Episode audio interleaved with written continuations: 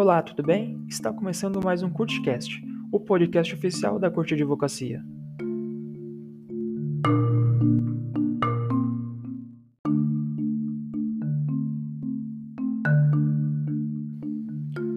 Bem, hoje o nosso tema é muito importante na área trabalhista: os requisitos do vínculo de emprego.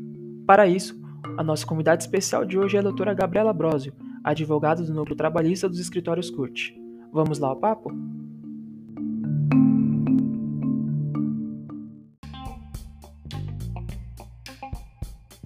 Bem-vinda ao nosso podcast, doutora Gabriela. Como vai a senhora? Bem, você. Estou muito feliz de estar aqui hoje. É um prazer. Ah, legal. Hoje o nosso tema é muito importante, hein? talvez um dos mais discutidos da Justiça do Trabalho, será? Sim, realmente. É um tema bem polêmico que gera bastante dúvida.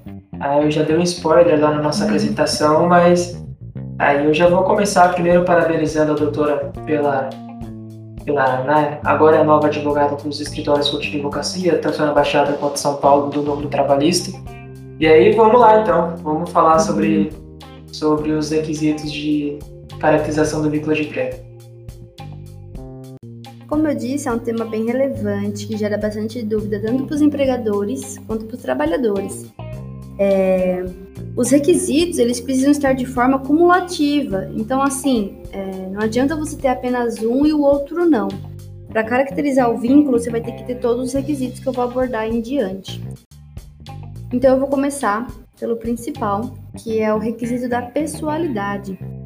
É, na realidade, esse, esse requisito é por conta que a pessoa contratada ela tem que ser a única a prestar aquele serviço. Se de logo a gente percebe que outra pessoa pode vir substituí-lo, é, a gente já descaracteriza de logo o vínculo empregatício, tá?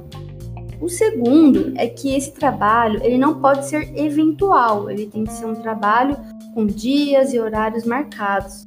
Então, assim, tem que ser de uma maneira contínua. O que gera bastante dúvida é a respeito do contrato intermitente. Por quê? Muitos empregadores fazem o contrato da pessoa intermitente para trabalhar todo sábado e domingo, acreditando estar fazendo certo. Mas na realidade, de logo já quebrou a não eventualidade, porque o empregador já sabe que sábado e domingo ele trabalha. Então, assim, é muito importante ambas as partes, de tanto os trabalhadores quanto os empregadores, terem a consciência desta eventualidade, tá? Então, assim, certo é, sendo prestado de forma contínua. Se o trabalhador ele sabe todos os dias que ele tem que trabalhar, a hora já está caracter... um já tá é, um dos vínculos já estão caracterizados, tá?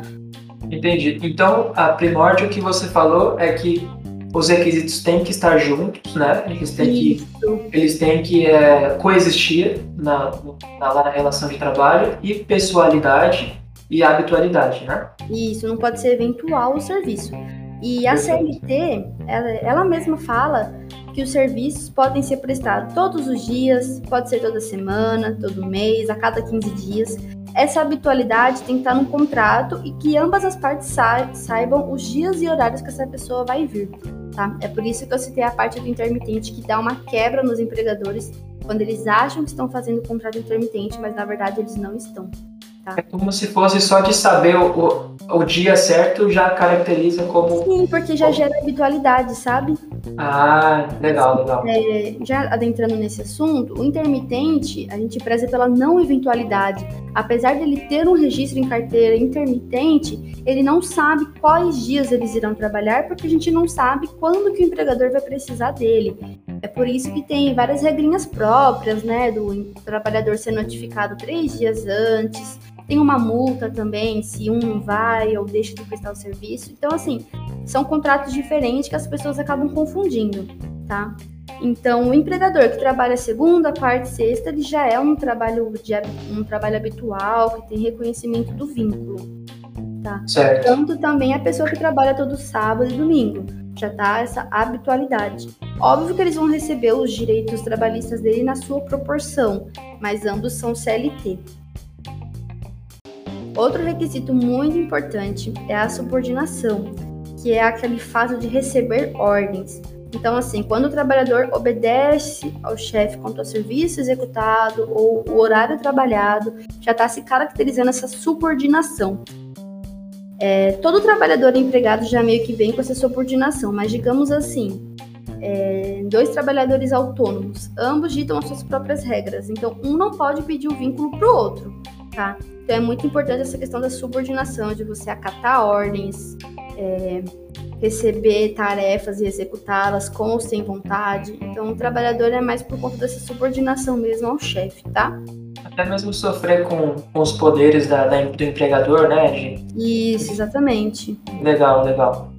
Por fim, a gente tem o requisito da onerosidade, né? Que os serviços prestados eles devem ser remunerados. Nenhum trabalhador vai conseguir pedir o vínculo se ele trabalha de graça, tá?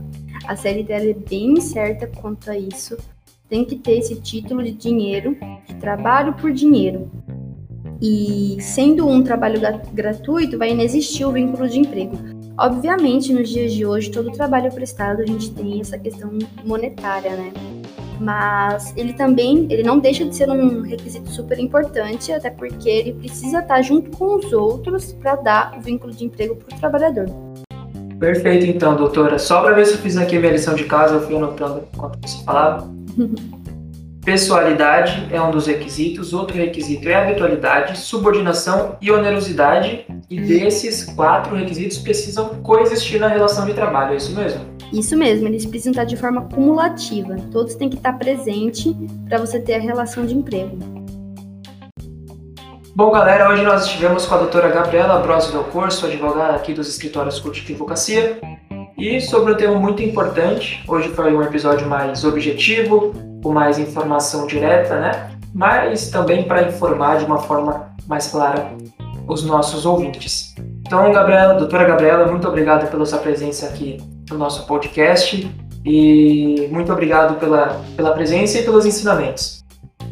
Eu que agradeço a oportunidade de estar aqui Espero ter deixado claro todos os meus conhecimentos, ajudar ambas as partes, trabalhadores e empregadores, a terem esse conhecimento da questão do vínculo empregatício. Quero agradecer imensamente a oportunidade, espero estar aqui de volta em outra oportunidade. E aproveitando a deixa, vou passar no Instagram, adv.gabrielabrosio. Lá eu posto bastante dicas, posto dia a dia aqui do escritório da Cult de Advocacia, é bem bacana. Muito obrigada por hoje.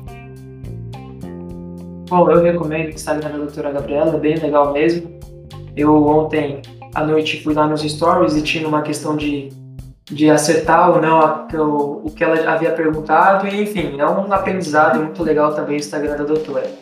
Mas é isso, galera. Espero que vocês tenham gostado desse episódio. É, e fique por dentro também do nosso Instagram, arroba Curte Advocacia, e também no nosso Facebook, Curte Advocacia e Assessoria. Tá bom? Um beijão no coração de todos e até a próxima. Até!